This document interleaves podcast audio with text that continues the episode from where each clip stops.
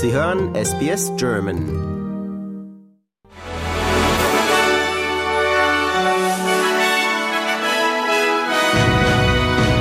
Sie hören den SBS German Newsflash an diesem Donnerstag, den 3. August. Mein Name ist Daniel Georgakos.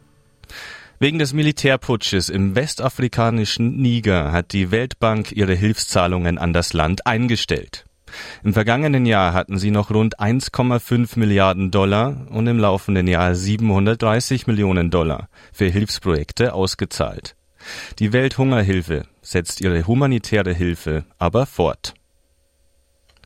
Die Menschenrechtsorganisation Amnesty International beschuldigt Kriegsparteien im Sudan, schwere Verbrechen gegen die Bevölkerung zu begehen.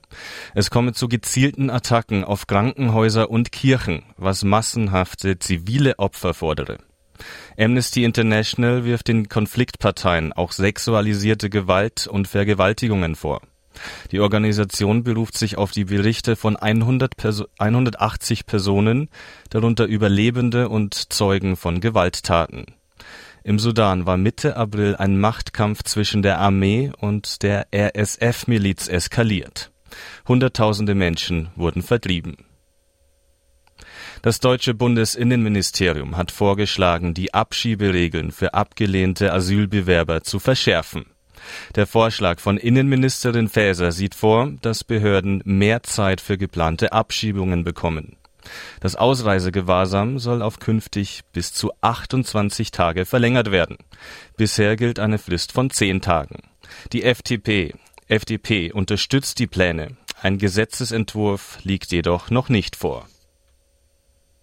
Die australische Altenpflegebranche unterstützt den Vorschlag eines Expertengremiums, dass sich ältere Australier mit ihren Rentenfonds oder Ersparnissen an den Kosten für ihre Pflege beteiligen.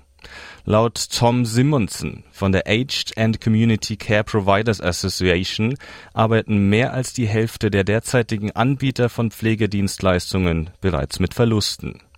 Die derzeitige Höhe der staatlichen Finanzierung sei nicht tragbar, so Simonson. Nach dem Absturz eines Militärhubschraubers in Queensland vergangene Woche wurden nun bei der Suche nach den vier vermissten Besatzungsmitgliedern menschliche Überreste gefunden.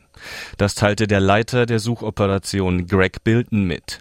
Er sagte, die Überreste seien in einem Trümmerfeld gefunden worden, das von einem ferngesteuerten Unterwasserfahrzeug entdeckt wurde.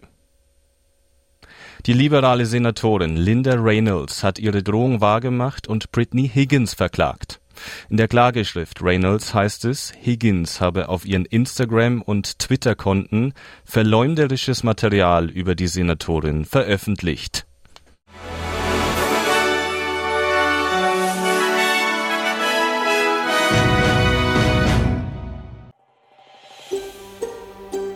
Lust auf weitere Interviews und Geschichten?